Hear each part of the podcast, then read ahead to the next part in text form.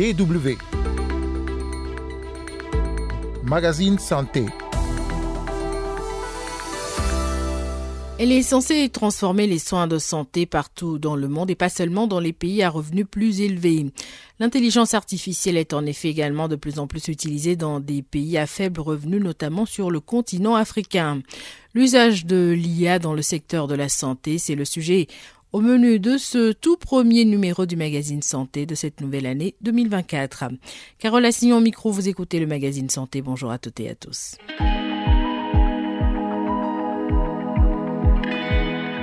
Ensemble des théories des techniques développant des programmes informatiques complexes capables de simuler certains traits de l'intelligence humaine. C'est ainsi que le petit Robert définit l'intelligence artificielle.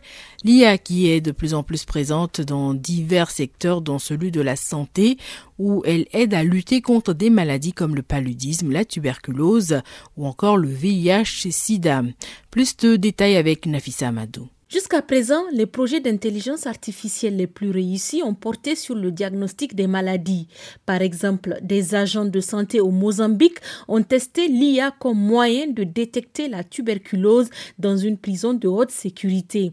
Ils ont utilisé des appareils à rayon X portables connectés à un programme d'IA pour diagnostiquer la maladie chez les personnes en moins de 5 minutes et avec autant de précision que les médecins.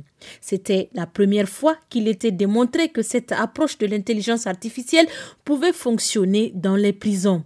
Maintenant, elle doit être étendue à tous ceux qui en ont besoin et à terme à l'ensemble du pays. La tuberculose est un problème de santé majeur. L'OMS estime que 10 millions de personnes développent la tuberculose chaque année dans le monde et qu'environ 3 millions de personnes ne reçoivent pas les soins de santé dont elles ont besoin. Autre avantage de l'utilisation de l'intelligence artificielle en Afrique, elle aide les agents de santé à faire plus avec des ressources limitées. L'IA peut par exemple jouer le rôle de médecin et d'autres agents de santé hautement qualifiés qui quittent le continent pour travailler dans d'autres pays souvent plus développés. L'intelligence artificielle est ainsi utilisée pour administrer les soins de santé. Vous l'avez entendu, l'intelligence artificielle est de plus en plus utilisée dans divers secteurs euh, de la santé. Alors que pensent justement les acteurs de ce secteur en Afrique euh, de l'usage de l'intelligence artificielle? Allons au Cameroun pour recueillir leurs avis. DW. J'ai travaillé euh, sur une thèse en informatique médicale sur la gestion des rendez-vous en médecine bucco-dentaire par les médecins bucco-dentaire de la ville de Yaoundé. Le docteur Ulrich Kenny est médecin bucco-dentaire. Il était question d'abord pour nous de chercher à résoudre les problèmes que nous rencontrons chaque jour dans notre pratique. Actuellement au Cameroun, nous avons un gros problème en termes de nombre de personnels de santé et de médecins particulièrement. Nous avons beaucoup de problèmes quant à la gestion des rendez-vous, la gestion de l'administration du cabinet dentaire par les praticiens parce que c'est un gros travail. Le médecin, en plus du travail clinique, doit gérer encore cela. Donc c'est pendant nos stages de médecine, dans les services publics surtout, que nous avons été interpellés par ces différents problèmes-là. On s'est dit que mettre sur pied une application qui va gérer la prise des rendez-vous, la planification des rendez-vous et la gestion, l'administration des cabinets dentaires pourrait aider le praticien à plus se concentrer dans le travail clinique et confier le travail de l'administration et de la prise et gestion de rendez-vous à l'intelligence artificielle. Mais nous serons toujours là pour contrôler ce que les machines vont faire. Ce recours à l'IA vise un objectif bien précis, docteur Ulrich Kenney. Ce que nous espérons résoudre comme problème en utilisant cette application, c'est un, d'abord d'automatiser la prise des rendez-vous, que les patients puissent être capables eux-mêmes de prendre rendez-vous sans avoir besoin de l'intervention d'un être humain. C'est de l'économie du temps pour le personnel de santé. Et c'est aussi une facilité pour les patients parce qu'ils peuvent prendre rendez-vous 24 heures sur 24 sans avoir besoin de nous. Deux, optimiser euh, le planning des médecins parce que un planning fait par des machines, ça confère plus de temps aux médecins et une gestion du planning par l'intelligence artificielle évite beaucoup d'erreurs. aussi et même la corruption en milieu hospitalier. Parce que là, quand même, les patients vont venir trouver des créneaux horaires qui sont déjà disponibles et vont prendre rendez-vous automatiquement. Euh, il n'y aura pas de préférence. Et là, avec euh, l'expérience aussi de l'application, les récurrences des différents types de soins, euh, l'application ou bien l'intelligence artificielle, si vous préférez, pourra mieux fait des programmations en fonction du temps qu'on connaît déjà pour la réalisation d'un tel ou tel soin. En troisième position, c'est un moyen de gérer euh, les messages, les conversations avec les patients. Parce que généralement, les patients ont besoin d'avoir de l'attention. Ils envoient des messages, ils aimeraient être répondus et généralement avec le travail clinique, surtout en, médecine bucco-dentaire, qui est une filière où les patients viennent avec la douleur tout le temps. Nous n'avons pas vraiment le temps de répondre aux, patients. Donc l'intelligence artificielle pourra permettre de gérer ce côté, de répondre aux messages, d'envoyer les mails s'il le faut, d'interagir avec nos patients et d'accroître notre proximité avec nos patients. En quatrième position, c'est aussi, l'intelligence artificielle, c'est un moyen pour nous de gérer l'administration de nos cabinets. Parce que c'est un travail fastidieux que d'avoir à gérer euh, la comptabilité, euh, les stocks, parce que on a des cabinets qui fonctionnent. Généralement, il y a l'accueil, euh, il y a la prise des rendez-vous. On, pourrait, on, a besoin de savoir combien de patients est-ce qu'on reçoit.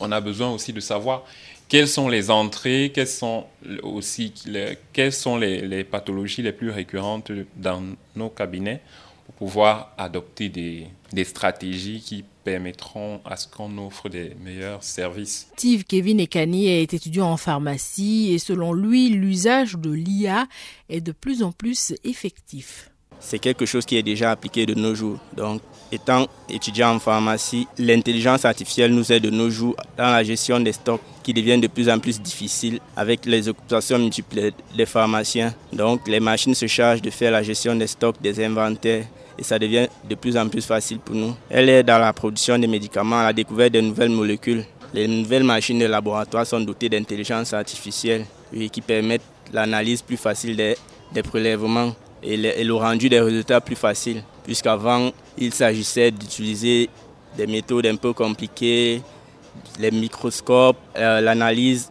au visuel. Mais de nos jours, il suffit juste de mettre le tube dans une machine et les résultats sont disponibles. L'intelligence artificielle améliore forcément la science. Les diagnostics sont de plus en plus facilement posés grâce à l'intelligence artificielle. Le docteur Fred Cyril Goet euh, est lui médecin généraliste. Pour le moment, il ne se sert pas de l'IA. Il explique pourquoi. Bon, actuellement, dans notre contexte, nous n'utilisons pas encore beaucoup l'intelligence artificielle parce que le contexte n'est pas très favorable à ça pour le moment. Il y a aussi un, aspect lié à la nature des données qui sont nécessaires pour pouvoir entraîner ces intelligences pour qu'elles soient pertinentes. Le niveau d'informatisation actuel des soins au Cameroun ne permet pas de collecter ces données pour pouvoir éduquer des intelligences artificielles qui seraient pertinentes dans notre domaine. Le docteur Fred Cyril Goet reconnaît toutefois qu'il y a des domaines où l'intelligence artificielle serait très utile euh, un premier exemple, on peut dire, par exemple, à l'échelle de la santé publique, un élément critique en matière de santé publique, c'est la prise de décision pour tout le pays, pour tout le système de santé. Une intelligence artificielle peut être utilisée pour prédire la survenue des épidémies. Euh, en analysant suffisamment de données, on peut s'appuyer sur une intelligence artificielle pour aussi améliorer l'allocation des ressources en matière de santé et améliorer donc la prise de décision à l'échelle du pays. Un autre exemple peut être pour nous autres cliniciens. Euh, les intelligences artificielles peuvent être utilisées pour l'aide à la décision. Un cas pratique serait qu'on a une radio du thorax. L'intelligence artificielle peut déterminer une zone d'intérêt sur laquelle le médecin peut s'attarder pour améliorer son diagnostic.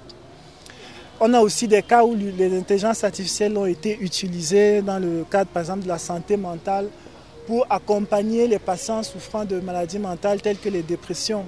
Donc il y a de nombreux usages possibles. En dermatologie, par exemple, on peut prendre la photo d'une lésion et l'envoyer à un expert. Si l'expert n'est pas disponible, c'est là où l'intelligence artificielle peut aider parce que là, il peut traiter euh, l'image et reconnaître les lésions et donc dire ici, il s'agit probablement de la lésion X ou de la lésion Y. Donc, c'est aussi une utilisation de l'intelligence artificielle qui est possible. Si le rôle de l'intelligence artificielle pour améliorer la santé ne fait aucun doute, la question du financement reste cependant posée. Selon certains experts, euh, la plupart euh, des projets de soins de santé sur le continent jusqu'à présent étaient des études pilotes qui se traduisaient rarement par des changements à long terme. Il est donc important que les pays africains commencent à créer des fonds et des agences spécifiques pour gérer l'intégration à long terme de l'IA dans les systèmes de santé. Les projets de santé liés à l'IA ont besoin de travailleurs qualifiés formés dans des secteurs tels que l'informatique, l'éducation et l'énergie. Déployer davantage de programmes de soins de santé basés sur l'IA en Afrique présente aussi des défis. L'un d'entre eux est l'infrastructure limitée. Une grande partie des pays d'Afrique n'ont pas l'électricité nécessaire pour fournir un accès à Internet permettant de mener de manière fiable des projets d'IA à grande échelle. Un autre défi concerne les données elles-mêmes. La plupart des algorithmes d'apprentissage automatique sont formés sur des ensembles de données stockées en dehors de l'Afrique, ce qui limite leur utilisation pour résoudre des problèmes de santé spécifiques aux Africains. Un exemple bien connu est celui de la génétique où 95% des données proviennent de génomes européens, ce qui limite l'utilisation de l'intelligence artificielle pour analyser les génomes de personnes non européennes et détecter des maladies. Mais les choses s'améliorent. D'importants programmes sont en cours dans des universités africaines et des entreprises privées collectant des données sur euh, les soins de santé en Afrique permettent aux entreprises locales de former des modèles d'IA avec des données spécifiques à une région.